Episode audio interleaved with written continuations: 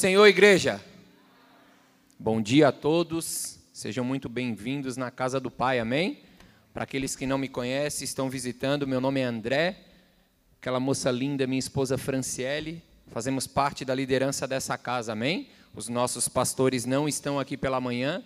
Ele estará aqui hoje às 18 horas ministrando o culto da noite. Amém? Se você tem o desejo de conhecer o nosso pastor, não pode vir ao culto da noite, conecte lá online no YouTube, no Instagram, peça lá auxílio no Instagram, que eles vão te encaminhar o link para você estar ouvindo e assistindo a pregação de logo mais com o nosso pastor. Amém? Glória a Deus. Quero pedir para vocês fechar os seus olhos, curvar a sua cabeça por um instante. Nós iremos mais uma vez orar, só que agora para consagrar esse momento da palavra, entregar nas mãos de Deus para que você não seja roubado, para que eu não seja uma pedra de tropeço, para que eu seja apenas um canal na mão de Deus nessa manhã. Amém? Pai, no teu nome estamos aqui, Senhor, nós nos alegramos por tudo aquilo que o Senhor já fez até aqui. Nós fomos agraciados, Pai, pela tua presença, Pai, porque ela se faz presente nesse lugar, Pai. Em meio aos louvores, a tua presença ela é real, mas nós te pedimos agora, Pai, uma milícia de anjos, anjos ministradores, Pai, sobre essa igreja. Para que nós venhamos a ser ministrados, eu me coloco, Pai, diante dessa palavra.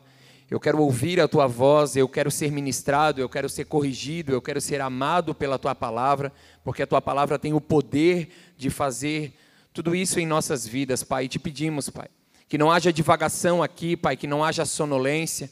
Pai, conecta o coração de cada um aqui à tua palavra, conecta a mente de cada um dos teus filhos aqui tua palavra nessa manhã, que nós estejamos conectados com o teu Santo Espírito. Te pedimos agora, Pai, que toda conexão com o mundo, tudo aquilo, Pai, que tem nos ligado às preocupações, aos medos, às aflições, Pai, nós te pedimos agora em concordância, em unidade, Pai, que seja desconectado sobre as nossas vidas, Pai. No nome de Jesus Cristo, Senhor, nós consagramos esse momento a ti. Neutraliza toda ação contrária, Pai. Em nome de Jesus, Pai, que toda toda divagação, toda sonolência, Pai, todo todo todo envolvimento, Pai, com as coisas desse mundo agora venham ser desligadas, Pai, venham ser canceladas. Conecta o coração de cada um aqui a tua palavra, apenas a tua palavra, que a nossa mente venha a ser a mente de Cristo nessa manhã.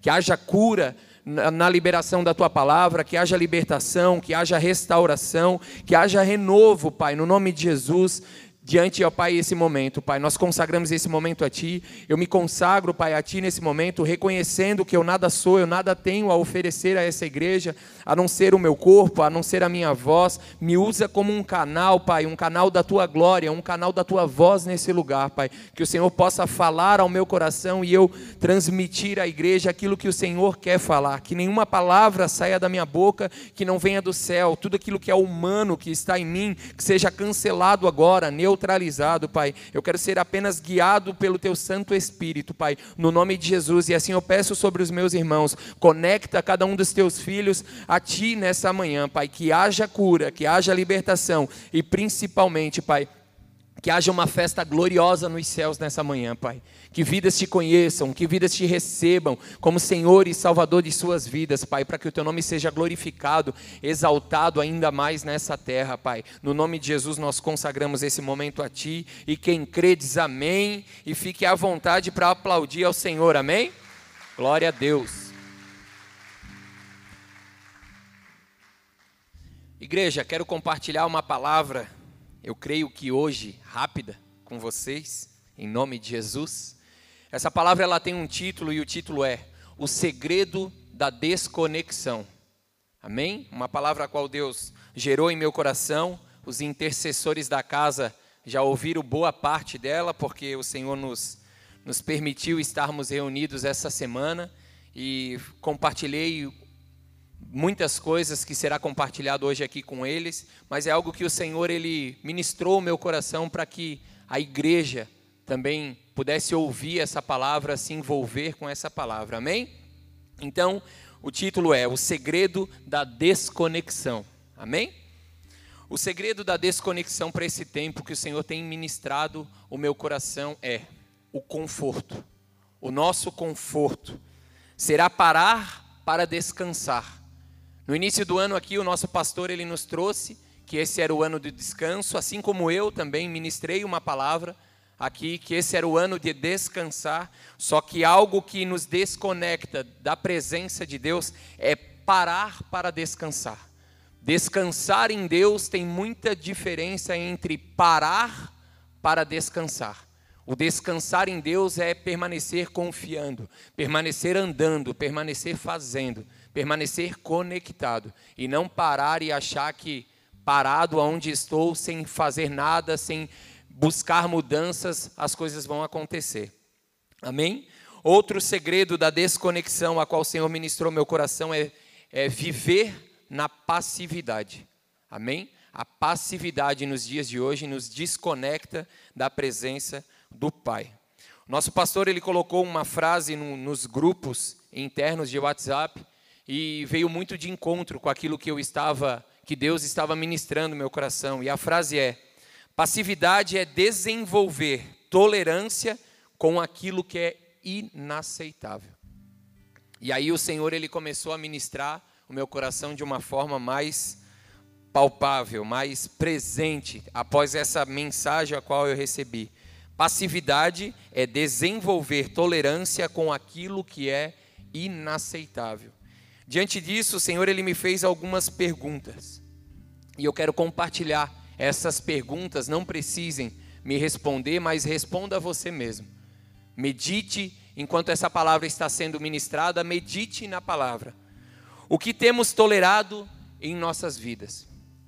Nesse período de muitas lutas, de muitas alegrias, de glórias, de festas, mas também de muito medo, de muito temor, o que temos tolerado? O que se torna então inaceitável sobre a vida de um filho de Deus. O que se torna, já que passividade é desenvolver tolerância com aquilo que é inaceitável. O que é inaceitável?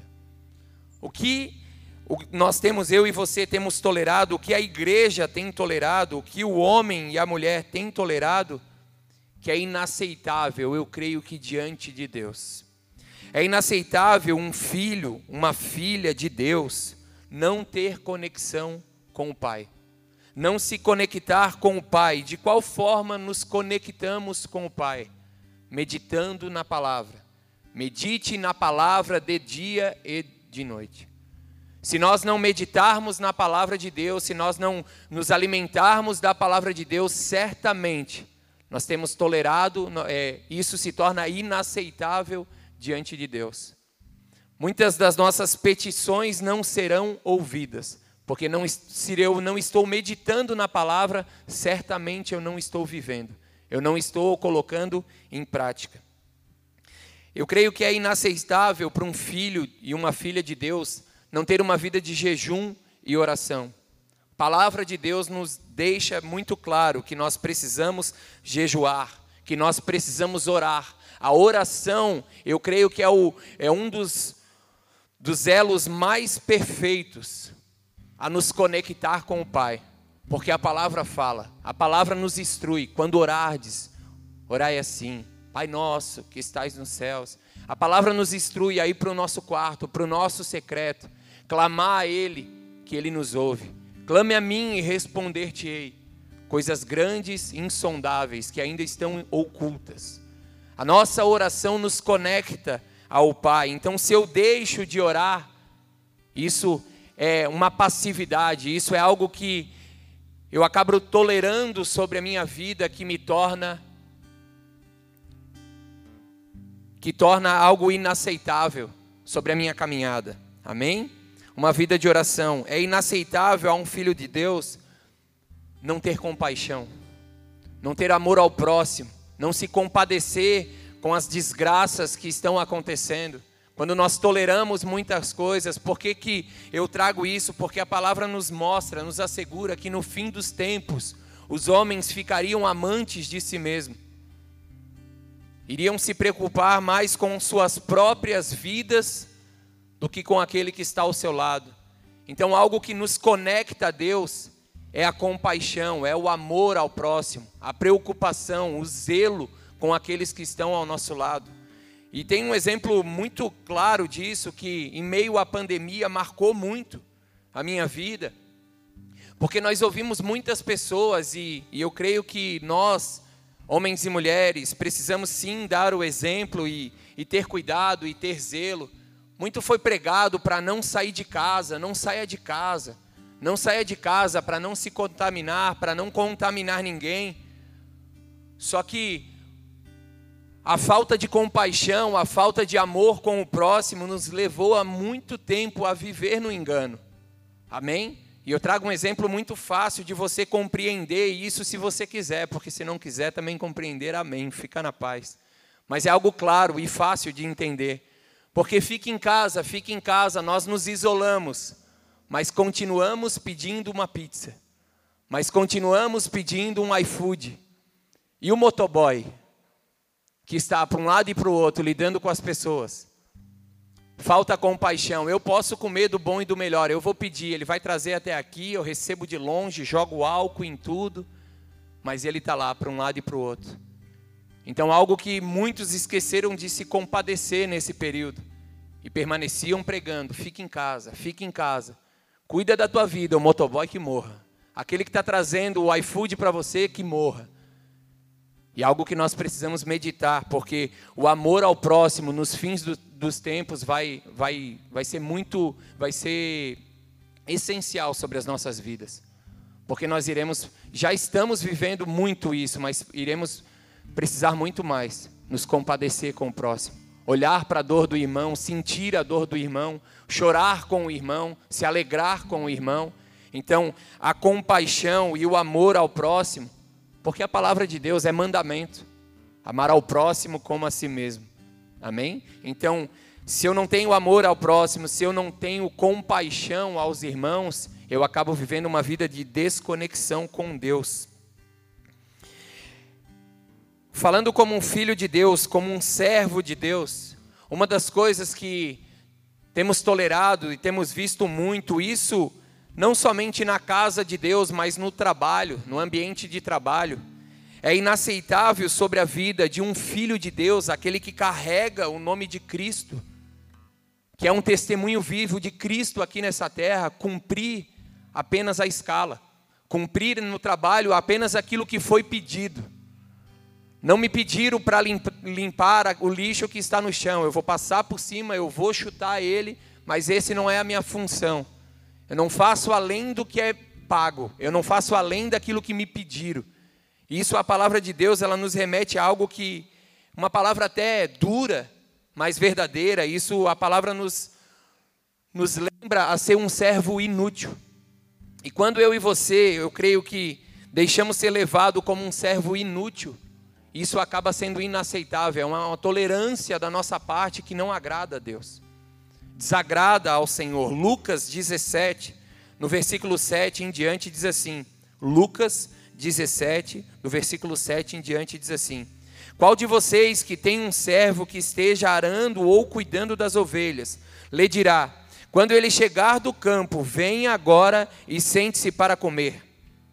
Ao contrário, não dirá: Prepare o meu jantar, aponte-se e sirva-me enquanto como e bebo. Depois disso, você pode comer e beber? Será que ele agradecerá ao servo por ter feito o que lhe foi ordenado? Aqui são algumas perguntas. Assim também vocês, quando tiverem feito tudo o que for ordenado, devem dizer: somos servos inúteis, apenas cumprimos o nosso dever.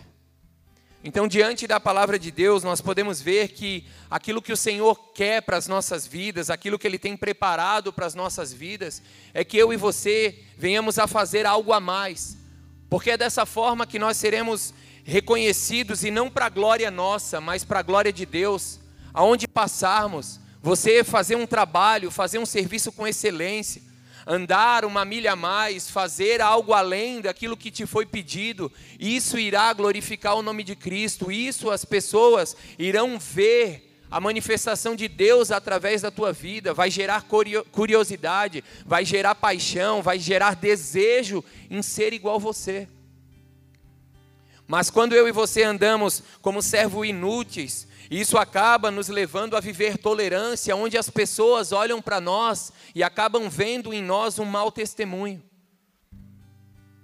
Nossa, mas é contrário à palavra de Deus. Nossa, mas ele vive sempre reclamando. Quantos, quantos de nós levamos a nossa jornada de trabalho murmurando, questionando, reclamando de tudo e de todos? Se tem pouco serviço, eu falo porque eu vivo isso no meu serviço. Se tem pouco serviço, reclamamos que tem pouco serviço, o tempo não passa.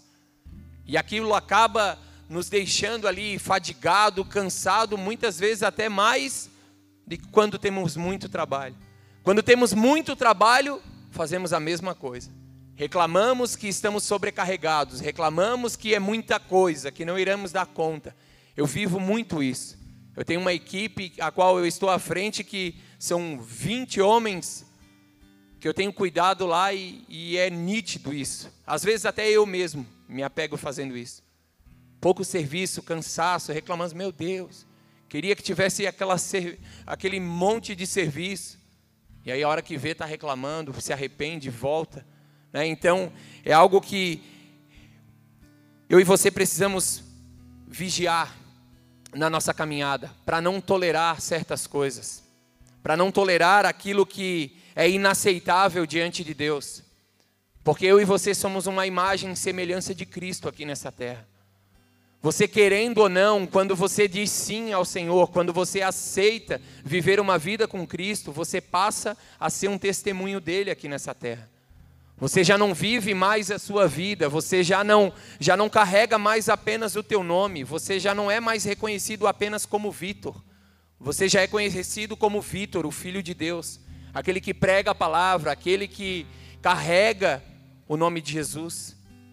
E assim como qualquer um de vocês, nós temos esse esse algo grandioso sobre as nossas vidas, e eu e você precisamos cuidar para não tolerar aquilo que é inaceitável diante de Deus. E a palavra de Deus, ela nos nos leva, ela nos estimula a viver sempre algo além, sempre a fazer a mais, sempre a mais daquilo que foi nos pedido. E algo que o Senhor ele tem ministrado no meu coração e eu quero compartilhar com vocês, que é esse tempo a qual nós precisamos viver. Porque em meio a esse tempo de parar para descansar, esse tempo de passividade, esse tempo de viver o conforto, vai levar muitos dos filhos de Deus, se não acordarem, à morte espiritual. E a palavra de Deus fala que um abismo chama outro abismo. Então eu e você precisamos vigiar para não tolerar aquilo que é inaceitável diante de Deus, para não ser reconhecido apenas como um servo inútil. Eu quero ser útil, eu quero fazer além do que me foi pedido, eu quero andar além do que me foi proposto. Porque assim eu viverei os planos de Deus sobre a minha vida, eu serei um exemplo, não para aquelas pessoas que nos olham, mas para a nossa casa, para a nossa família, de qual forma os nossos filhos nos enxergam. Há um tempo atrás, há muito tempo atrás, eu, eu fui constrangido pela minha filha, porque eu perguntei para ela algumas características minhas. E a primeira que ela falou, aquilo ali me trouxe um alerta muito grande. Ela falou: "Meu Deus, o meu pai ele é muito trabalhador". E glória a Deus, porque nós devemos ser trabalhadores e ter zelo e, e cuidado com aquilo que o Senhor tem entregue nas nossas mãos, mas essa não pode ser a nossa maior característica. Amém? Os nossos filhos, a nossa casa não nos pode nos ver que esse atributo é o maior sobre as nossas vidas. Eu, eu anseio, eu creio, eu clamo a cada dia mais para que meus filhos possam me ver como meu pai, ele é um homem temente a Deus. Ah, a característica do meu pai, ah, o meu pai é um homem de oração. Ah, o meu pai é um homem que lê muito a palavra. Eu clamo para que eu possa viver isso. E não estar relacionado com as coisas desse mundo. Isso tem que ser um atributo sobre nós mas não pode ser o maior. E a preocupação com o amanhã, a preocupação com o adquirir, nos leva muito a viver isso, se nós não vigiarmos e cuidarmos. Amém? Amém, igreja?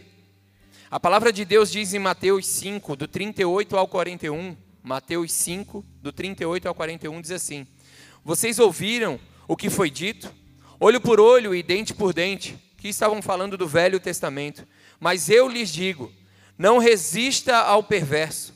Se alguém oferir na face direita, ofereça-lhe também a outra.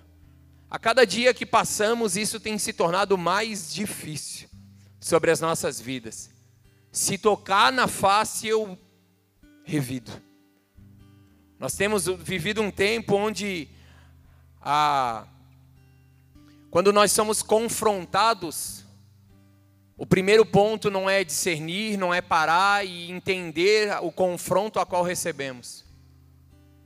Nossa primeira posição é já revidar. Já falar aquilo que pensamos, aquilo que achamos, e eu creio que isso é algo que é inaceitável diante de Deus. Porque o Senhor nos leva, o Senhor nos leva a meditar na palavra e a palavra nos fala que nós devemos refrear a nossa língua. Nós precisamos parar e pensar antes mesmo de falar. Porque quantas vezes eu e você já caímos no engano de falar tudo aquilo que pensamos no momento, agir pelo impulso. E depois paramos, vamos analisar, e aí o Senhor nos leva a um tempo de arrependimento, de perdão. Temos que voltar lá e pedir perdão porque não era aquela a vontade de Deus para as nossas vidas. E assim é o que tem vivido. Nós temos ministrado algumas pessoas e, e como elas têm mencionado a dificuldade de lidar no trânsito. Eu, o irmão buzina, eu já buzino também, eu já coloco o dedo para fora, eu já xingo, eu não tenho conseguido me controlar. Isso é inaceitável diante de Deus. Eu teve uma vez que eu encontrei um irmão da igreja e eu fiz algo proposital no trânsito para ver como ele reagiria. Ele olhou e. Paz Senhor, irmão. Deus te abençoe. Mas com todos isso acontece. E eu e você precisamos vigiar para não pecar. Podemos nos irar muitas vezes no trânsito, mas não podemos pecar. Nós temos que agir como Cristo agiria. Nós temos que tolerar o pecado. O pecado não pode ser tolerado por nós. Nós temos que ser pacientes, nós temos que ser mansos, nós temos que ser humildes. A palavra de Deus nos leva a viver os frutos do Espírito. A palavra ainda continua assim: E se alguém quiser processá-lo e tirá-lo e a túnica, deixe que leve também a capa. Não só a túnica, mas leve a capa também. Eu e você temos muito segurado muitas coisas. Se vir tirar, não, e aqui tu não mexe, deixa que leve tudo. Tudo é do Senhor. Tudo é teu, Senhor. Tudo é teu. Tudo que tem em mim é teu. E se alguém o forçar a caminhar com uma milha, vá com ele duas. A palavra de Deus nos mostra que eu e você temos que andar além daquilo que é pedido. Se me pedir a túnica, leve a capa também. Se me pedir para andar uma milha, eu vou andar duas. E nós vemos diversos homens de Deus que fizeram além daquilo que o Senhor pediu e eles viveram, viveram as maravilhas de Deus, eles foram agraciados por tudo aquilo que Deus tinha preparado sobre a vida deles, porque fizeram além, eles não foram servos inúteis, eles foram além daquilo que foi pedido, e eu quero compartilhar uma passagem apenas muito breve que fala lá em 1 Samuel 18, do versículo 25 até o 27, não precisa abrir a sua Bíblia, o irmão coloca no telão. 1 Samuel 18, do 25 ao 27, diz assim: Saul ordenou que dissessem a Davi: O rei não quer outro preço pela noiva, além de cem prepúcios. Quantos prepúcios? Só para quem está acordado, quantos prepúcios? Cem. De filisteus, para vingar-se de seus inimigos. O plano de Saul era que Davi fosse morto pelos filisteus. Quando os conselheiros falaram novamente com Davi, ele gostou da ideia de se tornar genro do rei. Por isso, antes de terminar o prazo estipulado, olha só, antes de terminar o prazo estipulado, Davi e seus soldados saíram e mataram quantos filisteus? Duzentos. Então foram duzentos prepúcios. Ele pediu cem, mas como eu vou andar a segunda milha, o Senhor me pediu algo, eu vou fazer além. E Davi era conhecido como homem segundo o coração de Deus, como aquele que não tolerava viver o raso, aquele que não tolerava andar no inaceitável de Deus. Ele sempre se adiantava, ele sempre queria fazer além, diante das batalhas, diante das guerras, muitos amedrontados, muitos paralisados. Ele se posiciona, ele se levanta. Peraí, Esse homem está afrontando o meu Deus. Isso não vai ficar barato. Eu vou me levantar, mesmo pequeno. Ele reconhecia quem Deus era na vida dele. Ele se levantou em autoridade e poder e venceu aquilo que muitos homens de muita força, de muito poder, não conseguiram fazer. Porque ele entendeu o Deus a qual ele servia, aquilo qual o Senhor tinha sobre a vida dele, e ele se levantou e andou uma milha a mais. Era para ele apenas levar o alimento para os seus irmãos. Ele não somente levou o alimento, como foi usado para que o propósito de Deus se cumprisse. Ele andou uma milha a mais, e essa milha, ela nos trouxe até hoje o que vivemos. Muitas bênçãos. Quantos aqui são edificados pelos salmos de Davi? Quanto à palavra de Deus, tudo aquilo que Davi viveu, pelos vales, pelos medos, nós vemos a vitória uma a uma. Uma a uma, e isso hoje nos leva a viver também sobre as nossas vidas. Ele trouxe então os prepúcios e apresentou-os ao rei para que se tornasse seu genro. Então Saul lhe deu em casamento sua filha Mical. O povo cantava e se alegrava que Davi matou mil, mas Davi matou dez mil. Davi sempre andando milhas e milhas a mais. Davi sempre buscando fazer com muito zelo, com muita excelência. Davi, diante de Saul, ele tinha a oportunidade, assim como nós temos no trânsito, de glorificar o nome de Deus, de ser uma ferramenta, de ser um testemunho. No mundão aí fora, ele teve a oportunidade, ele estava diante de Saul, ele poderia tirar a vida de Saul. E Saul era errado o tempo todo, ele agia no engano o tempo todo com Davi. E o que Davi fez? Por honrar uma liderança sobre a vida dele, por honrar aquilo que Deus tinha sobre a vida dele, ele não matou Saul. Ele andava sempre numa milha mais de perdão, de mansidão. Ele era muito usado por Deus. Eu sou muito ministrado pela, pela vida de Davi. E eu creio que esse tempo é o tempo que nós temos que andar além daquilo que foi nos pedido, fazer algo além, fazer o algo a mais. Mas sempre tem um mas, né? Sempre existe o mas. O papel de Satanás e seus demônios, que a nossa luta não é contra a carne e, e sangue. A nossa luta é contra principados e potestados. É sempre o que? É nos encontrar. O papel dele é nos encontrar como aquelas virgens, as cinco virgens que não tinham óleo que não se prepararam, que não, que toleraram o, o cansaço, elas toleraram o sono e acabaram ficando para trás. Esse é o plano, esse é o plano do nosso adversário. A palavra de Deus fala lá em Mateus 25, no versículo 1 em diante, diz assim: O reino dos céus será, pois, semelhante a dez virgens que pegaram suas candeias e saíram para encontrar-se com um noivo. Cinco delas eram insensatas e cinco eram prudentes. As insensatas pegaram as suas candeias, mas não levaram óleo.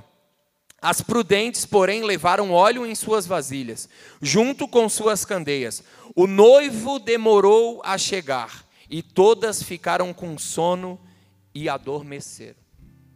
E foi daí que o Senhor ele começou a me mostrar algumas coisas a mais relacionada a essa palavra de passividade, de tolerância, de coisas inaceitáveis diante de Deus, é, diante de Deus, é algo que está vindo sobre a igreja. Muitos aqui já ouviram falar sobre o espírito de Jezabel, amém? Quem já ouviu falar sobre o espírito de Jezabel? Glória a Deus, boa parte da igreja. Mas o que o Senhor me falou, o que o Senhor tem ministrado no meu coração é que esse tempo de passividade, esse tempo de tolerância, esse tempo de omissão, de cansaço, de fadiga, ele vem relacionado ao espírito de Acabe. E nós vamos ver na palavra de Deus algumas coisas. Eu meditei sobre um pouco sobre a vida de Acabe e nós podemos ver que para Jezabel ela agir no orgulho, na soberba, mandando muitas vezes, tomando a frente. Uma Jezabel ela só reina se encontrar um Acabe. Amém? Jezabel ela só reina se existir um Acabe. E eu estava lendo a palavra de Deus e meditando, Acabe, ele era um homem mimado. Acabe, até o reinado dele, ele foi considerado o pior rei até o momento, por causa de suas omissões, por causa de suas idolatrias, de sua rebeldia. Acabe, ele era muitas vezes assim como eu e você, cheio de mimimi, cheio de, de cansaço, cheio de birra, né? ficar zangado, ficar brabo por pequenas e grandes coisas. Se fechar, se isolar, assim como Elton estava falando quando ele estava dando o recado da célula. Nós nos isolamos muitas vezes quando não recebemos aquilo que pedimos, ou quando as coisas não vão conforme a nossa vontade, nós nos isolamos, nós nos fechamos, nós vamos para o nosso quarto, fizemos birra. Em vez de orarmos no nosso quarto, nós fazemos birras. Fazemos meninices, literalmente. E olha só algo que Acabe fez em uma de suas jornadas, uma de suas guerras. Primeiro Reis, no capítulo 21, do versículo 1 em diante, diz assim: Primeiro Reis, capítulo 21, no versículo 1 até o 4. Diz assim: Algum tempo depois, houve um incidente envolvendo uma vinha que pertencia a Nabote, de Jezreel. A vinha ficava em Jezreel, ao lado do palácio de Acabe, rei de Samaria. Acabe tinha dito a Nabote: Dê-me a sua vinha para eu usar como horta, já que fica ao lado do meu palácio. Em troca, eu lhe darei uma vinha melhor, ou, se preferir, eu lhe pagarei, seja qual for o seu valor. Olha só, aqui Acabe colocou à disposição. Ele queria muito, era algo que ele queria muito. Eu pago o preço que for necessário. Nabote, contudo, respondeu: o Senhor me livre de dar a ti a herança dos meus pais. Era uma herança que Nabote tinha recebido e ele jamais iria abrir mão.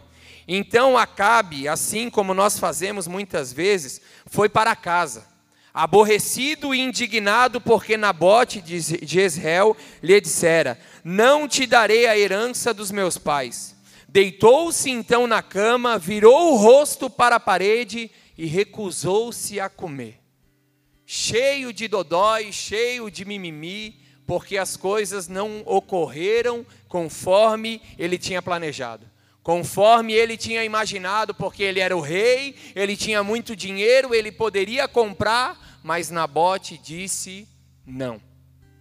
E aí ele se isola, ele vai para um canto, ele vai se esconder através da sua passividade, ele em vez de resolucionar o problema, ele em vez de voltar a Nabote, tentar negociar novamente, tentar solucionar o problema, não, o que ele fez, ele tolerou aquilo. Ele foi para o seu quarto em birra, não querendo comer, se virando para a parede, viveu literalmente uma omissão. E é isso, como eu falei sobre o espírito de Acabe, é isso que é, nesse tempo é algo que tem tentado predominar sobre a igreja o espírito de omissão. Quando temos um problema, se levanta uma dificuldade sobre a nossa casa, na nossa igreja, no nosso trabalho, muito mais fácil é o homem e a mulher dar um passo para trás, recuar, não querer se expor, ah, eu vou ficar aqui quietinho no meu canto. Não, e algo que o Senhor ele tem falado ao nosso respeito é que nós precisamos fugir dessa passividade. Eu e você não podemos tolerar aquilo que é inaceitável para Deus. Os nossos problemas, homens, homens da casa principalmente, têm tolerado muitas coisas. Talvez hoje a esposa no seu lar ela tem governado algumas decisões porque você tem se omitido. Porque talvez você não tenha feito aquilo que precisa fazer. E nós, como homens, sacerdote da casa, nós precisamos nos levantar. Isso não quer dizer que seremos os mandões, que só eu e você teremos a razão dentro da nossa casa. Mas tem lutas que é o homem que tem que resolver. Quantos problemas acontecem e o marido diz: Ah, vai lá tu e resolve. Ah, vai lá, vai lá e conversa com ele. Pais que têm filhos homens, você, pai, você precisa conversar com seu filho. Seu filho vai ter uma adolescência, você precisa explicar muitas coisas para ele. Seu filho vai crescendo, seu filho vai tendo, tendo um entendimento maior. Você precisa não que a mãe não possa, amém? Não que a mãe não possa alertar, mas você, como pai, você, como homem, você sabe o que ele está sentindo, o que ele pode sentir, e você vai ser uma peça fundamental na vida dele. E aí, o que o homem muitas vezes tem feito, vive de trabalho, vive de televisão, vive né, nos seus suprindo os seus desejos, e aí fica a mãe lá ministrando o filho, a mãe fica ensinando, em vez do filho estar tá ajudando o pai a capinar um terreno, ele está lá ajudando a mãe a lavar louça, ajudando a mãe a dobrar roupa. Não que ele não possa, amém? Eu lavo louça lá em casa direto, eu dobro roupa lá em casa direto, mas nós homens precisamos ensinar os nossos filhos o trabalho do homem, a fazer aquilo que precisa fazer. Se você está lá pintando a casa, envolva o seu filho. Deixa ele trabalhar com você, deixa ele ele fazer aquilo que você faz, porque nós homens, pais, precisamos ser a referência dos nossos filhos. Nós precisamos ser os exemplos dele. Amém? Então, algo que o Senhor ele tem ministrado no meu coração é que nós não podemos nos apartar daquilo que eu e você precisamos resolver, porque Deus ele resolve muito dos nossos problemas. Deus ele faz muito além daquilo que pedimos ou pensamos. Só que tem coisas que cabe a nós. Tem coisas que cabe a eu e você fazer e nós temos colocado isso como uma obrigação de Deus. As coisas precisam acontecer e eu e você estamos parados. Eu e você estamos vivendo uma vida de passividade, achando que Deus é que tem que fazer, sendo que Ele espera somente que você ore, que você se conecte a Ele, você vai para o seu quarto, você viva em comunhão com os irmãos. Eu abri, eu iniciei o culto essa manhã com o Salmo de 133, justamente pensando na palavra. Porque a palavra de Deus ela fala: "Ó quão bom e agradável que os irmãos vivam em união". Isso é algo que nos conecta a Deus, é a união. É a comunhão entre os irmãos. É como um óleo que desce sobre a cabeça, escorre sobre a barba. Quando eu e você estamos em comunhão, quando eu e você congregamos, quando eu e você nos deixamos ser uma família, a presença de Deus se estabelece. A presença de Deus, a, a conexão com Deus, ela fica real. A conexão com Deus acontece. Mas o que muitas vezes o nosso inimigo tem prevalecido é que eu e você fizemos assim como Acabe. Não venho mais no culto, eu vou ficar na minha casa isolado. Não vou mais numa comunhão, eu vou ficar na minha cama, virado para a parede. Não vou comer, eu não quero conversar com ninguém. E aí Jezabel se levanta e faz o que fez. E aí ela toma a frente, aí ela mata literalmente a Nabote. E quantas coisas Jezabel ela tem matado sobre as nossas vidas que não era da vontade de Deus. Bastava um posicionamento meu e seu para que a vontade de Deus ela não se perdesse. Alguns sintomas eu anotei aqui que vem através dessa influência das trevas, desse espírito de Acabe, é, dessa omissão, dessa passividade, dessa tolerância. Os sintomas, alguns sintomas a qual nós nos rendemos é a fadiga. Nós deixamos a fadiga nos vencer, o cansaço predomina sobre nós. Estamos vivendo um tempo corrido demais, mas o cansaço não pode paralisar os planos de Deus.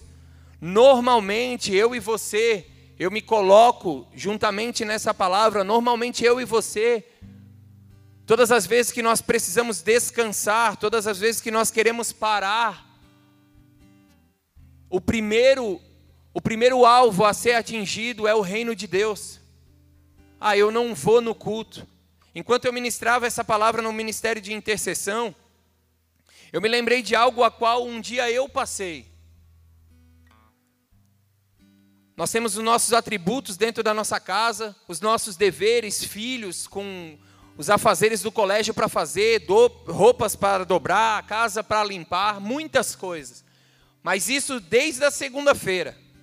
Nós temos tudo isso para fazer. Trabalho do colégio, desde segunda-feira eu já sei que eu tenho tudo isso para resolver.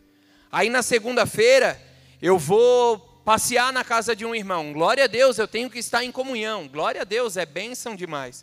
Na terça-feira, na terça-feira eu vou resolver um problema no colégio do meu filho, uma reunião. Glória a Deus, eu preciso, eu tenho que ir.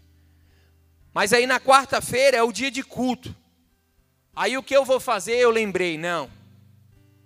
Eu tenho que dobrar roupa. Eu tenho que fazer os deveres do meu filho que era para fazer desde segunda. Isso tudo eu tenho que entregar na sexta-feira. Aí na quarta-feira de culto eu falto.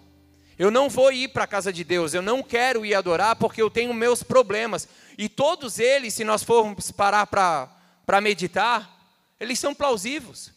Eles têm que ser cuidados, eles merecem zelo. Só que na quinta-feira eu não vou abrir mão do meu futebol. Isso aconteceu na minha casa. Eu estou falando algo que aconteceu comigo. Vontades que já veio sobre mim. Eu vou faltar o culto de quarta, eu e minha esposa.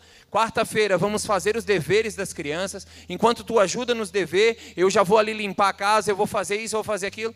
Na quarta-feira eu abro mão do culto. Eu abro mão de estar em comunhão com os meus irmãos. Mas o futebol, eu não vou abrir mão. Então é algo que eu tive que parar e analisar sobre a minha vida. E eu falei: não, se for para mim abrir mão, vai ser de um benefício meu mas do reino eu não abro mão. Da presença de Deus eu não posso abrir mão.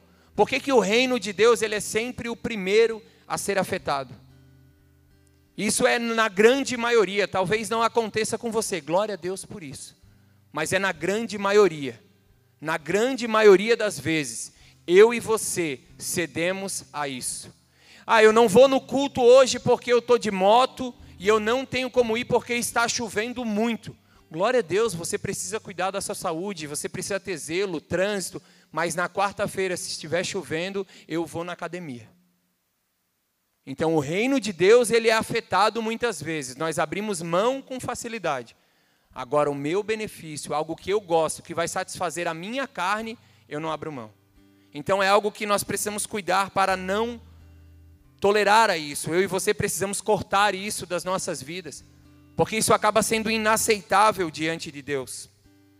Algo, ah, mais um sintoma qual eu anotei aqui é iniciar e parar. Quantas vezes eu e você damos início a algo e paramos? Pode ser um jejum, pode ser um, um plano na academia, pode ser um tempo de oração, algo que você propôs diante de Deus. Não, eu vou fazer. E aí vem esse espírito de Acabe, trazendo cansaço, trazendo passividade. Nós nos tornamos passivos. Nos tornamos como uma criança, levamos as coisas de qualquer jeito. Eu fiz um propósito com os meus filhos há um tempo de não tomar refrigerante. Para cuidar da saúde, não foi um jejum, foi um propósito. Não era nada com Deus, era um propósito nosso. Vamos ficar sem tomar refrigerante, vamos cuidar da nossa saúde. Não, eu estou junto, pai, vamos, e vamos, e vamos, e vamos. Somente um permaneceu. Os outros já, já estão tudo tomando refrigerante. É muito fácil abrir mão. Iniciar é muito fácil. Nós até iniciamos, mas cedemos ao cansaço, cedemos ao desejo. E não é isso que Deus ele quer para as nossas vidas nesse tempo. Aquilo que nós iniciarmos, nós precisamos não só dar continuidade, como precisamos terminar. É ir até o fim, é ir, e na nossa vida, na nossa caminhada cristã, não é diferente. Nós iniciamos uma corrida. Amém? Eu e você iniciamos uma corrida quando nós falamos sim, quando nós aceitamos o Senhor como Senhor e Salvador da nossa vida, nós iniciamos uma corrida e nós temos um alvo. O alvo é Cristo, o alvo é a eternidade. Até a eternidade, eu e você precisamos permanecer correndo. Mesmo cansado, corra. Não pare, não desista no meio do caminho. Mas um dos sintomas é ser passivo às batalhas a qual precisa ser feito para o reino de Deus. Tolerar o intolerável. Quantas vezes eu e você temos tolerado aquilo que é intolerável? Omissão, igreja, omissão tem sido algo forte nos últimos tempos temos nos omitido demais. Acontece algo sobre as nossas vidas e eu e você nos fechamos, nós não re resolvemos os nossos problemas. Nós temos sido passivos e com isso mágoas são geradas, dores são sendo carregadas que elas não deveriam existir sobre as nossas vidas. Traumas são criados porque nós começamos a imaginar mil coisas. Talvez você tenha um problema com uma pessoa e se você não resolve aquilo ali, tudo que acontecer relacionado com aquela pessoa vai ser uma seta sobre a tua vida.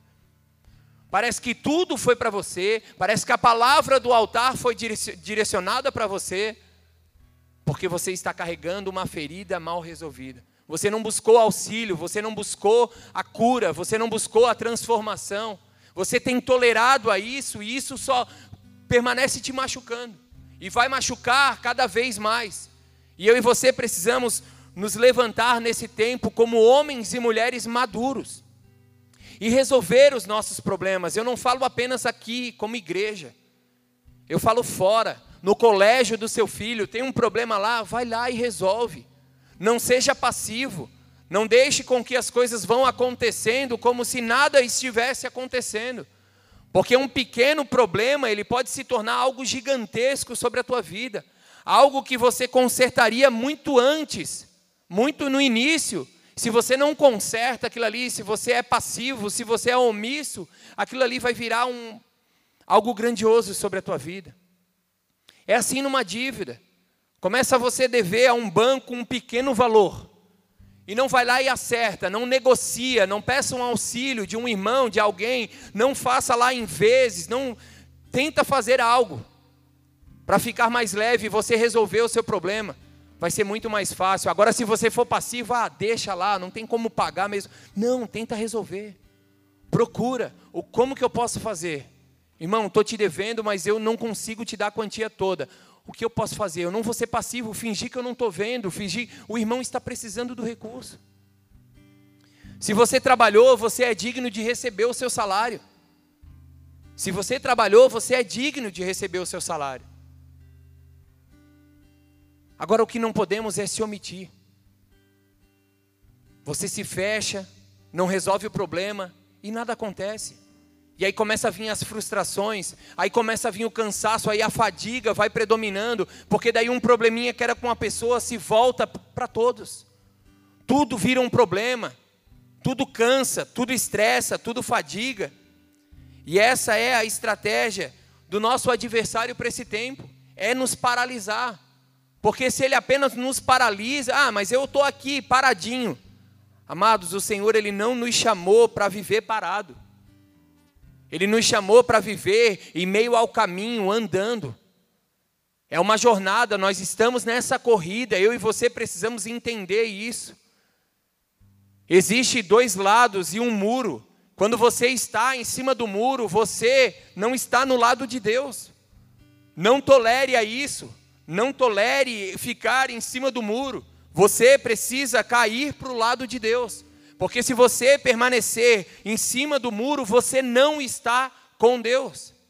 Se você permanecer tolerando o pecado sobre a tua vida, isso é inaceitável diante de Deus.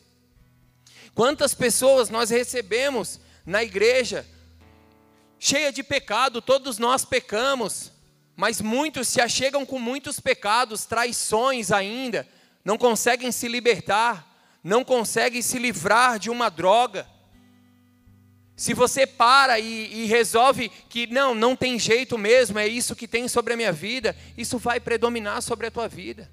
Mas a partir do momento que você não é omisso, que você não é passivo para essa escravidão, e você pede ajuda, e você se coloca diante de Deus, clamando por cura, certamente Ele vai te tirar dessa condição.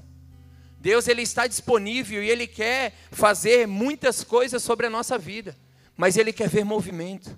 Ele anseia ver um movimento seu, meu e seu. Algo que eu mencionei aqui no início, algo que nos conecta a Deus, é o nosso jejum. Quando você jejua, quando você ora, você se conecta a Deus. Quando você ora, isso mostra que você não está parado. Quando você jejua, isso mostra que você não parou diante do problema. O problema é gigantesco, mas você não para. Davi, diante de Golias, era uma guerra gigantesca maior do que ele poderia, muito maior, mas ele não, se ele parasse naquele momento e olhasse o tamanho do gigante, olhasse o tamanho do problema que ele tinha, ele não ia ter força, ele não ia conseguir vencer. Mas ele não tolerou a isso, ele não ficou parado, ele não se omitiu. A palavra fala que ele foi até, até Golias. Ele correu em direção ao problema e resolveu. Nós precisamos sim, esse é o tempo de agarrar os nossos problemas e resolver um a um. Nós sabemos que nós não iremos resolver tudo de uma vez só. Se Deus quiser, Ele faz. Amém? Mas nas muitas das vezes não são assim que acontece. Nós precisamos resolver um problema de cada vez. Comece a resolver o primeiro.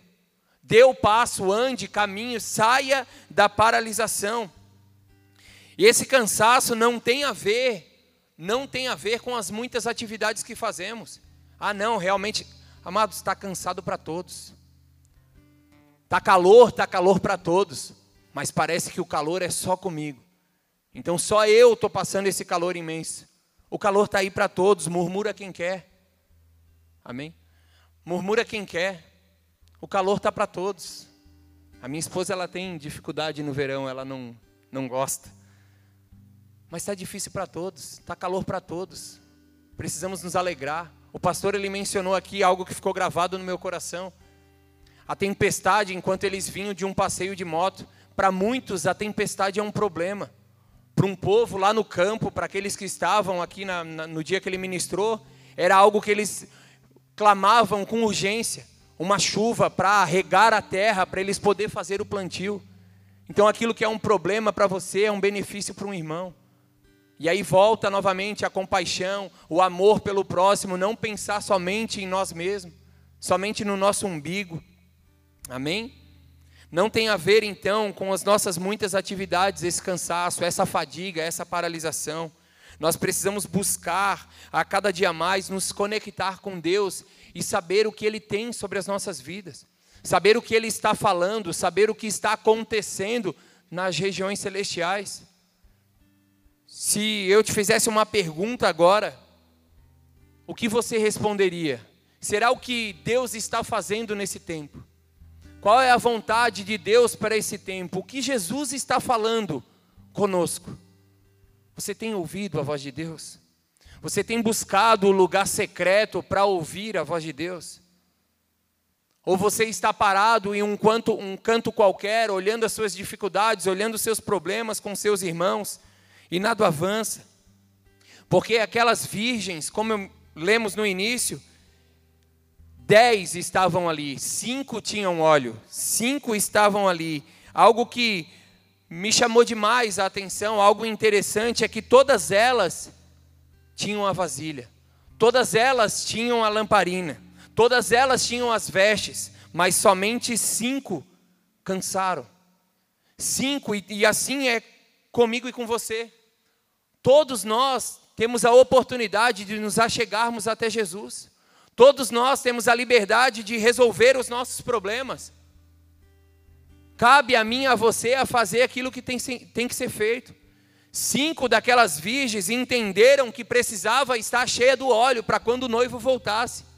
Mas cinco ficaram indiferentes, foram omissas porque ele estava voltando. E era uma promessa, ele iria voltar. Mas elas cansaram. Elas se omitiram de fazer, a palavra fala que elas adormeceram no versículo 5. O noivo demorou a chegar e todas ficaram com sono e adormeceram. O que eu e você temos deixado adormecido sobre as nossas vidas? Será o que eu e você temos omitido nesse tempo, onde o Senhor ele tem nos encontrado em muitas circunstâncias sem óleo? sem autoridade para vencer as nossas guerras, sem autoridade para resolver os nossos problemas. Quantas vezes, diante do, das nossas lutas, diante do, da nossa jornada com Deus, o nosso inimigo tem nos encontrado na nossa cama, deitado como Acabe, fazendo birra, porque não conseguiu aquilo que queria. Quantas vezes nós temos andado desconectado, tolerando o intolerável, sendo passivo com aquilo que não pode ser passivo. Somos passivos até mesmo com a nossa família. Muitas vezes deixamos a passividade, não amamos a nossa esposa como devemos amar, não amamos o nosso marido como devemos amar, não amamos o nosso filho como devemos amar, os nossos pais, não honramos os nossos pastores, as nossas lideranças quer ser eclesiásticas ou trabalhista. Quantas vezes deixamos de honrar? Isso nos desconecta. O segredo da desconexão é exatamente isso: é ser omisso, é ser passivo com aquilo que o nosso Senhor, Ele não tolera. Para Ele é inaceitável. E o Senhor Ele está nos levando a um tempo de estar enxertado, estar conectado a Ele. Só há uma forma de ter conexão com Deus, é nos conectarmos a Jesus Cristo, ao Espírito Santo. Eu e você precisamos andar conectados juntamente à videira. Um filho de Deus, uma brasa longe da fogueira, ela apaga. Ela apaga. Isso acaba te desconectando do fogo de Deus, da presença de Deus, da manifestação de Deus. Por isso eu e você precisamos ansiar cada dia mais estar na presença de Deus, estar em comunhão com os irmãos, estar em comunhão com a nossa família, fazer aquilo que o Senhor tem nos deixado para fazer, é, resolver os nossos problemas, parar de se omitir, parar de deixar com que esse espírito de Acabe tome força sobre nós. Não podemos mais tolerar o intolerável. Precisamos nos levantar, precisamos entender que estamos diante de uma guerra. E se eu tolerar o campo de batalha onde eu estou, certamente eu serei alvejado, certamente eu serei ferido. E se eu não tratar essa ferida, ela vai aumentar, ela vai aumentar. Algo que é intolerável diante de Deus é a contenda, é a divisão. Não podemos tolerar a isso, não podemos tolerar a fofoca. Nós temos líderes, nós temos uma liderança na casa, nós temos pessoas que têm nos cuidado. Então, algo que é inaceitável diante de Deus é quando você Talvez você não está falando nada, mas você tem sido ouvido de Satanás. Você tem sido ouvido que tem alimentado uma fofoca. Você tem sido ouvido que tem alimentado uma murmuração. Você tem sido o ouvido que tem ouvido demais os questionamentos e não se levanta. Como homem de Deus, fica ali passivo, ouvindo, fingindo como se nada fosse nada, e aquilo ali vai tomando força na vida de quem fala. E se você não cuidar, se você tolerar a isso, talvez daqui a pouco você vai estar contaminado. Você vai estar andando no mesmo barco se você não vigiar. Então cuide, tolere, cuide para não tolerar aquilo que é intolerável diante de Deus. Amém? Amém, igreja? Tem algo que nos conecta ao Pai, amém? Tem algo que nos conecta a Deus. E eu creio que através da palavra de Deus, eu e você iremos nos conectar nessa manhã. O Senhor ele quer nos manter conectados a ele. João 15, do versículo 1 ao 10. João 15, do versículo 1 ao 10. O ministério de louvor, se quiser subindo, pode subir. Eu sou a videira verdadeira. O meu pai é o agricultor. Todo ramo que estando em mim não dá fruto, ele corta. E todo o que dá fruto, ele poda para que dê mais fruto ainda. Algo que acaba muitas vezes nos paralisando é quando estamos enxertados nessa videira como ramo, quando estamos nele e quando vem as podas, isso paralisa a muitos. A poda, ela é necessária para que novos frutos venham. Mas de qual forma eu e você muitas vezes temos enxergado a poda como uma perseguição, como um só questionamento, como só apontar de dedo. A poda, muitas vezes, quando recebemos das pessoas que nos amam, é para que venham novos frutos sobre nós. Quantas vezes somos podados e é difícil ser podado. É difícil podar, é difícil quando vem os cortes, é difícil quando vem o não. É muito difícil ouvir o não, muitas vezes, quando nós já temos o sim como certo, como convicção sobre as nossas vidas. Assim mesmo, quando temos o sim como o não como convicção e acabamos ouvindo sim. Isso dói muitas vezes, mas precisamos entender que é para que novos frutos sejam gerados, para que novas vidas se achegam, para que novas, novas coisas da parte de Deus se estabeleçam sobre as nossas vidas. É necessário a poda, é necessário a poda para que essa conexão ela permaneça frutífera. A poda ela traz fruto. Vocês já estão limpos pela palavra que lhes tenho falado. Permaneçam em mim, permaneça conectado a essa videira. A palavra de Deus está nos instruindo. Permaneça em mim e eu permanecerei em vocês. Nenhum ramo pode dar fruto por si mesmo. Se você andar desconectado a essa videira, é impossível dar fruto. Não tem como dar fruto se você andar sozinho. Não pode dar fruto por si mesmo. Se não permaneceres na videira, quem é a videira, igreja? É Jesus. A videira é Jesus. Vocês também não podem dar fruto se não permanecerem em mim. Se vocês não estiverem conectados com Jesus, não vai haver frutos. Não vai haver, você pode ter alguns frutos materiais, você pode adquirir algumas coisas aqui nessa terra através do teu esforço, através da tua dedicação. Mas nós estamos aqui nessa manhã não apenas para falar de algo natural, mas estamos querendo falar de algo sobrenatural. Porque de que vale ganhar o mundo inteiro, adquirir muitas coisas, ter muitos bens e perder a nossa alma? Chegar no dia diante do nosso Senhor Jesus Cristo e Ele nos olhar e dizer: Filho, você andou desconectado de mim a vida inteira. Você estava conectado ao teu trabalho, você estava conectado ao teu dinheiro, você estava conectado aos lugares aonde você poderia ir, aonde o teu braço te levava.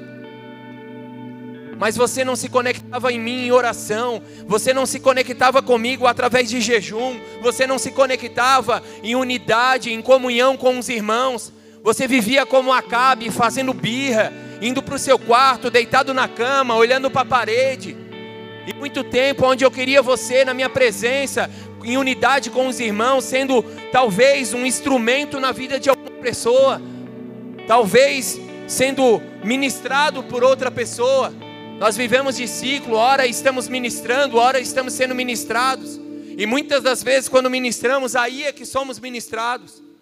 Mas o que preferimos muitas vezes é andar em solidão, em ficar numa plateia, olhando de longe, questionando tudo e a todos. Isso nos desconecta de Deus, isso acaba nos afastando da presença de Deus. Nós não devemos apenas ficar de longe olhando, nós precisamos sim, ah, mas algo te feriu, algo te machucou, porque falaram ou deixaram de falar. Não seja Acabe, não deixa com que esse espírito de passividade, de omissão, alcance a tua vida, se levante em autoridade e em poder e vá até essa pessoa, vá diante desse problema e resolva. Não fica carregando fardos pesados, não fica carregando machucaduras que elas não existem.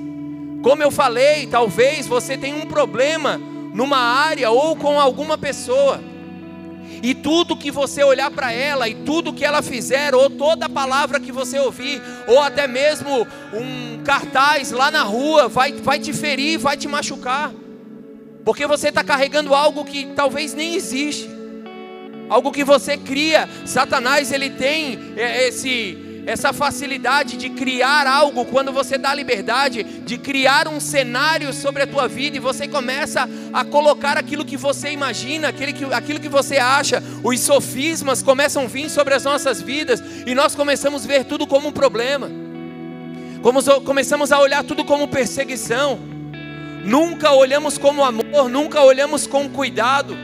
Ontem mesmo eu estava conversando com uma pessoa e é muito interessante porque nós temos zelos com algumas com algumas coisas. Tem pessoas que nos procuram e nos dizem assim, André, quando você não me vê na igreja, por favor, cara, me manda uma mensagem.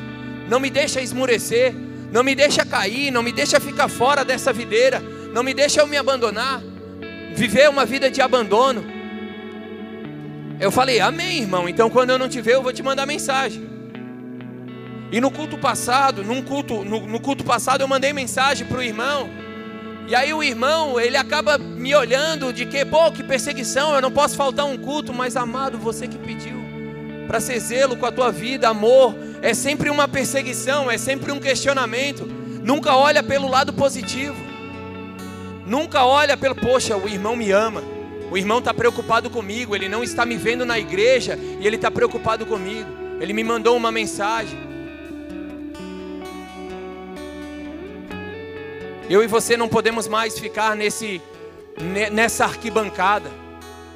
Muitas vezes estamos feridos, estamos machucados, e também de uma certa forma, se não há uma procura sobre a tua vida porque você nunca deu essa liberdade, você nunca deixou ser cuidado, você sempre teve problema em ser ministrado, em ser corrigido, e aí você fica lá machucado, ferido, esperando com que alguém te procure.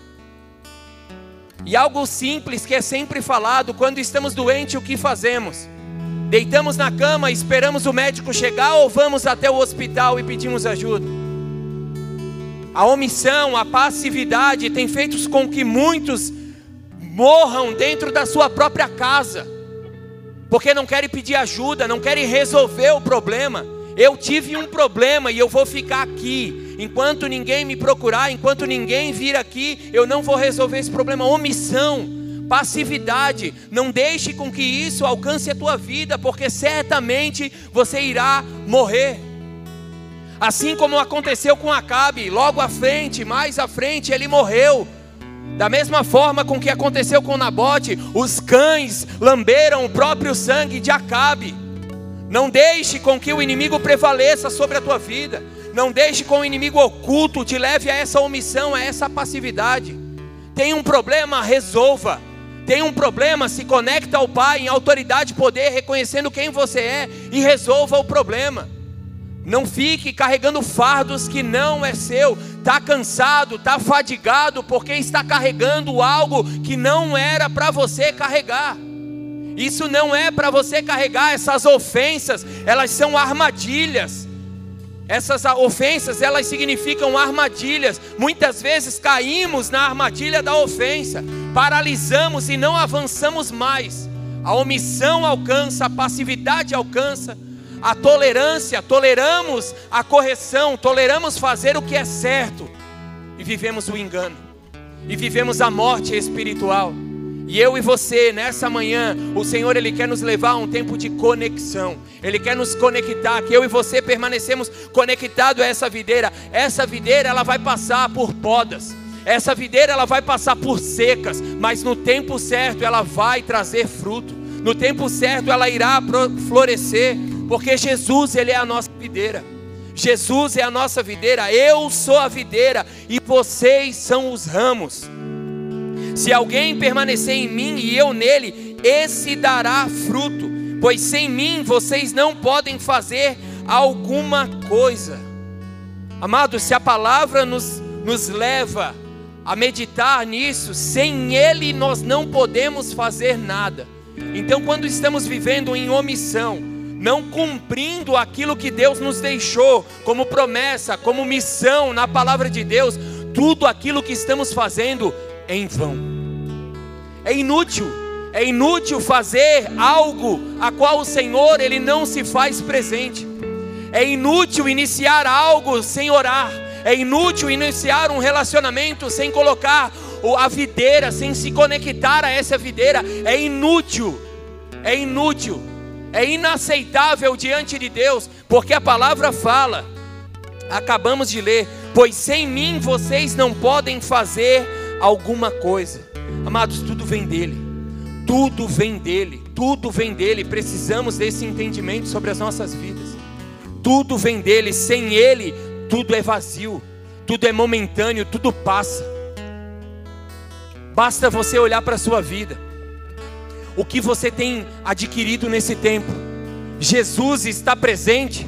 Se Jesus está presente, você vai ver que algo que vai ir até a eternidade Enquanto as nossas orações, enquanto a nossa dedicação for apenas coisas materiais, de nada vale a pena, porque nós não iremos levar nada que é material. Precisamos adquirir, precisamos trabalhar, precisamos viver o melhor dessa terra. Precisamos sim, mas se Jesus não tiver, é inútil, de nada vale, de nada vale, é tempo perdido, é tempo perdido, é somente vaidade é somente vaidade, é somente para manter um status. Fuja do status, fuja do status, fuja do status, que o teu status possa ser, talvez nesse momento, um status de guerra, um status de dificuldade, um status de dor, mas que Jesus esteja presente, mas que Jesus esteja presente nesse status.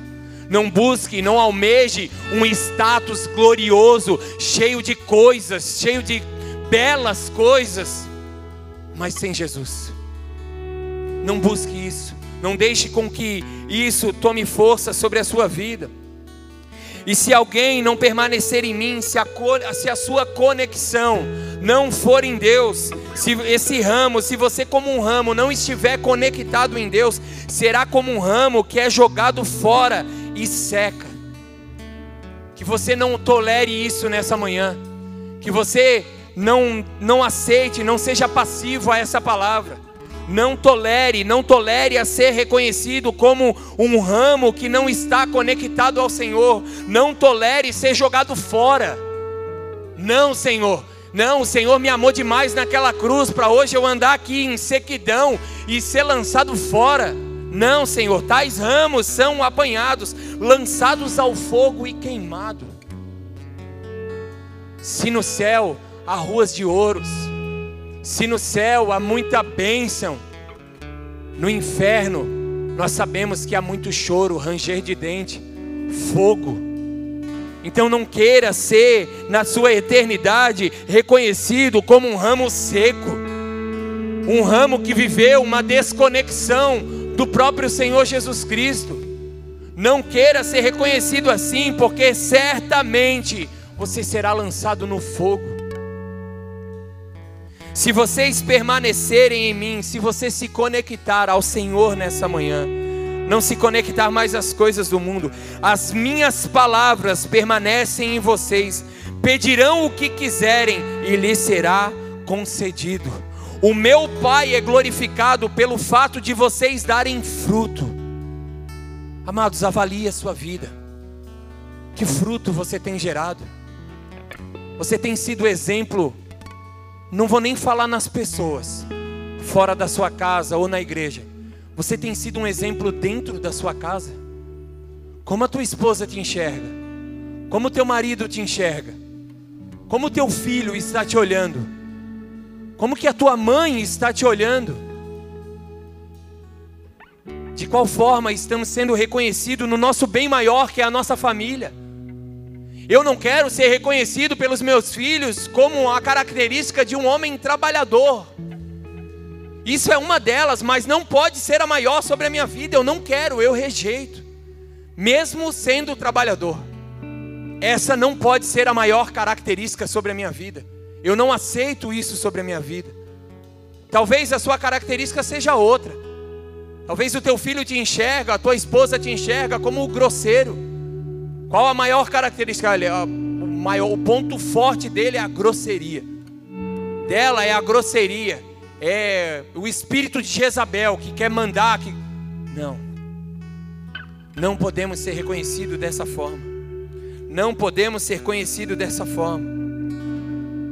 O meu Pai é glorificado de fato, de vocês darem muito fruto, e assim serão meus discípulos. Como meu Pai me amou, assim eu os amei Permaneçam no meu amor. Se conecta ao amor de Deus nessa manhã. Se conecte a Ele. Se você não quiser se conectar a essa palavra, a qual foi ministrada, se conecta a Deus. Se conecta à palavra de Deus. Se conecta àquilo que ela pede para você fazer, aqueles os mandamentos a qual está sendo estabelecido sobre a tua vida. Ame o próximo como a, a si mesmo. Ame a Deus acima de tudo. Coloque Deus em primeiro lugar na sua vida, as demais coisas lhe serão acrescentadas.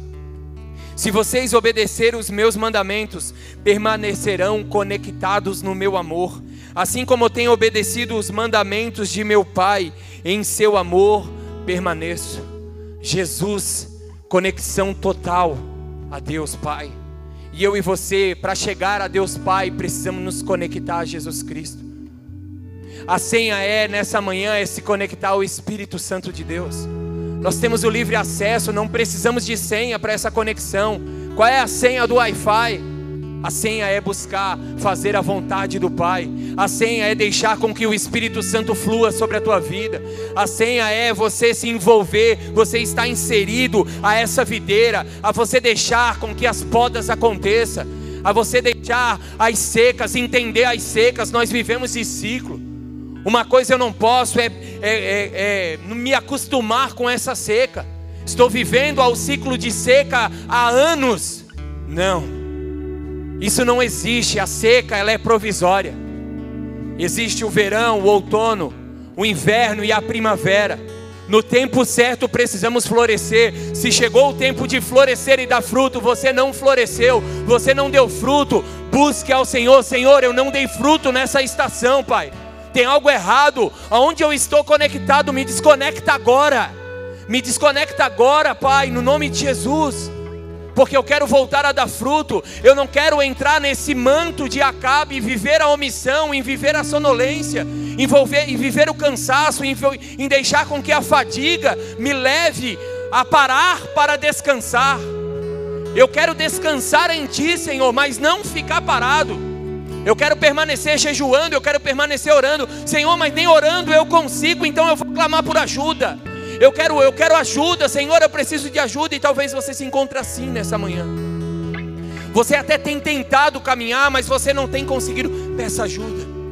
Clama por socorro. Clame a mim e responder-te-ei. O Senhor espera com que você abra, rasgue o teu coração. Senhor, até aqui eu estava conectado com as minhas próprias paixões.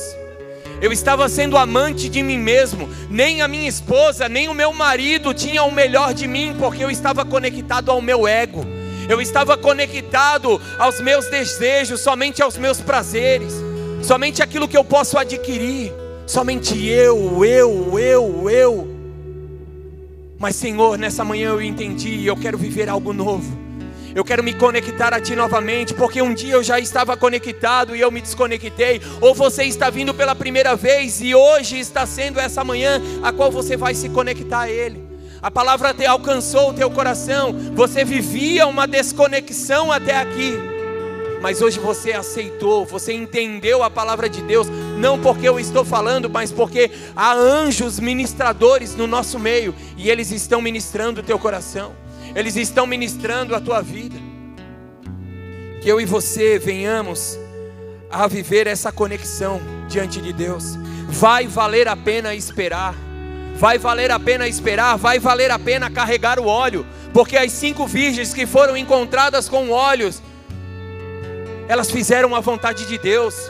Então carregue o óleo, o óleo simboliza o Espírito Santo, a presença. Carregue o óleo sobre a tua vida, seja cheio desse óleo, o óleo que você adquire andando em unidade com os irmãos, Salmo 133. Esse óleo escorre sobre a cabeça, sobre a barba, alcança as vestes, alcança a tua família, alcança a tua casa, mas esteja em comunhão, pague um preço para estar em comunhão. Em meio às comunhões, não se envolva a divisão, não se envolva aquilo que fala e desagrada ao Senhor. Vai valer a pena cada poda, vai valer a pena os tempos de seca, vai valer a pena estar conectado junto a essa videira, vai valer a pena, vai valer a pena. Para viver conectado com Deus, muitas vezes atravessaremos por vales atravessaremos montes, passaremos por dificuldades, mas a palavra de Deus diz ao teu respeito: existe um oásis, existe pastos verdejantes, não é só luta, não, igreja. Não é só guerra, não. Nós pregamos, nós trazemos aqui, e muitas vezes parece até que nós enfatizamos demais o nosso inimigo. Ele é um derrotado. Ele é um derrotado, ele não tem valor sobre as nossas vidas, ele só tem valor se nós dermos. Ele só tem acesso sobre nós se nós liberarmos, se nós nos conectarmos ao Wi-Fi das trevas, nós viveremos aquilo que Ele tem sobre nós, como jugo, como medo, como temor, nós viveremos isso. Mas se eu e você nos conectarmos a Ele, existe passos verdejantes. Ainda que eu ande pelo vale da sombra da morte, eu não temerei mal algum porque o Senhor está comigo. O cajado, a correção vai vir, mas o Senhor está comigo. Nós precisamos nos apropriar. A palavra de Deus fala que mil caem ao meu lado, dez mil à minha direita, mas eu e a minha casa não seremos atingidos. É verdade sobre nós. Eu preciso estar habitando. Aquele que habita no esconderijo, aquele que se conecta a esse esconderijo, mil cairão ao seu lado, dez mil à sua direita, e você não será atingido. Mas talvez você está pensando, eu fui atingido. Você estava conectado aonde? Amados, tudo está bem na tua vida. Você está vivendo um mar de rosas, só alegria, tudo dá certo, teu financeiro puf, bombando, teu casamento bombando, tudo bem, glória a Deus por isso. Não esqueça, aquele que está de pé, cuide para que não caia. Permaneça conectado ao Senhor. Não se desvie do foco. Não pare para descansar. Não deveis ao cansaço. Não deveis à passividade. Não tolera o intolerável, pelo amor de Jesus Cristo. Não tolere aquilo que é intolerável. Não tolere. O Senhor tem muitas promessas sobre mim, sobre você. Talvez está difícil guerrear pela tua casa, pela tua família. Há promessa de Deus sobre você. Você e a sua casa servirão ao Senhor. Em meio às lutas, em meio às guerras, o Senhor nos prometeu um, um ajudador. Você não está só, por mais que muitas vezes você olhe ao seu redor e parece que você está só, você não está só. Existe um ajudador, existe o Espírito Santo de Deus, basta você se conectar a Ele. Espírito Santo de Deus, eu me conecto a Ti. A luta é grande, a dificuldade é grande, mas vem aqui, vamos junto de mão dada. Eu vou fazer a Tua vontade, só guia o meu passo, só me guia, só me direciona para onde eu devo ir. Eu não quero mais andar errante por essa terra. Eu quero estar conectado a Ti a tal ponto que eu quero andar de olhos fechados, confiando em Ti, sem saber aonde o Senhor está me levando. Se for necessário andar sobre as águas, eu vou andar sobre as águas. Eu quero viver em fé. Eu quero fazer aquilo que o Senhor tem para mim. Eu quero estar conectado contigo, Senhor. Talvez você se sinta abandonado. Talvez você está aí passando pela sua luta. Talvez você vai ouvir essa mensagem você que não está aqui, está ouvindo essa vai ouvir essa mensagem. Talvez você está aí achando com que você está abandonado. Te abandonaram, o teu pai te abandonou, a tua mãe te abandonou, o teu líder te abandonou, o teu pastor te abandonou, todos te abandonaram. Amados, você não está sozinho. Você não está sozinho, existe duas partes. A parte que espera por uma procura e a outra parte que procura. Talvez você não tenha força para procurar, clama por ajuda. Busque ao Pai, busque ao Pai, Ele te responde, e você não está sozinho. A palavra fala que se o teu pai e a tua mãe te abandonar, Ele jamais nos abandonaria. E existe uma promessa, e eu quero finalizar com isso, Mateus 28, 20, que diz assim: ensinando-os a obedecer a tudo o que eu lhe ordenei a vocês, eu estarei sempre com vocês até o fim dos tempos. Não é até amanhã, não é até acabar esse culto, é até o fim dos tempos. A videira estará ali para sempre. Se conecta quem quer. Se conecta quem quer. Se você não aceitar as podas, certamente você secará. Certamente você será lançado ao fogo. Não deseje isso sobre a tua vida. Deseje nessa manhã se conectar ao Pai se envolver, assim como a imagem desse título, se envolver às águas, aos ribeiros de águas vivas. A palavra de Deus fala que até mesmo um tronco ao cheiro das águas ele voltará a brotar. Ao cheiro das águas voltará a brotar, mas você precisa estar inserido, você precisa estar conectado. Você não pode estar como um galho seco num lugar qualquer. Que você possa se conectar ao Pai nessa manhã. Que o amor de Deus te leve a você se conectar ao Pai. Que o Espírito Santo ministre o teu coração. Que o Espírito Santo te leve ao entendimento dessa palavra. Possa, pode fechar os seus olhos, pode curvar a tua cabeça. Que o Espírito Santo de Deus te conecte ao Pai. Que o Espírito Santo de Deus te conecte ao Pai. Talvez você está aqui e você não conseguiu se conectar a nada do que foi falado. Talvez a tua conexão ela está maior com as coisas desse mundo. Talvez você passou o culto mais tempo conectado com a tua preocupação. Talvez você viveu esse culto todo conectado ao teu celular, respondendo mensagens, olhando fotos em Instagram, enquanto Deus está falando com você, você permanece conectado com o mundo. Mas esse mesmo Deus que está aqui, ele é um Deus amoroso. Ele quer te receber, Ele quer te amar, Ele quer se envolver com você. Basta você querer. Que essa palavra ela venha gerar frutos sobre a tua vida. Que através dessa mensagem você possa se conectar ao Pai. que você possa se conectar ao Pai, porque tudo vem dele, nada podemos fazer se não vier dele. Então o que fazemos sem ele é inútil, é em vão, é em vão. Então faça tudo aquilo que você fizer, coloque o Senhor como primícia. Coloque o Senhor como primícia sobre todas as coisas da tua vida. No nome de Jesus. Mas talvez você entrou aqui pela primeira vez, aqueles que nos visitam hoje ou você já vem em alguns cultos e nunca fez uma oração, uma breve oração, se conectando ao Pai. Você tem o privilégio nessa manhã de se conectar ao Pai de uma forma profética. De uma forma profética, cumprir o um mandamento, cumprir a palavra, quer é reconhecer o Senhor como Senhor e Salvador da sua vida. Eu peço para que todos fechem seus olhos, fiquem com sua cabeça curvada. Esse é um momento de intimidade em nosso meio. Mas se você tem o desejo de fazer essa oração, se conectar ao Pai, se essa palavra falou com você de uma certa forma, eu peço para onde você está, você levante a sua mão. Eu quero fazer uma oração com você. Eu vou orar aqui e você vai repetir aí onde você está mesmo. Você não vai precisar fazer nada além disso. Glória a Deus. Permaneça com a sua mão levantada e ora assim comigo, Senhor Jesus. Senhor Jesus. Nessa manhã, nessa manhã, eu me conecto a ti.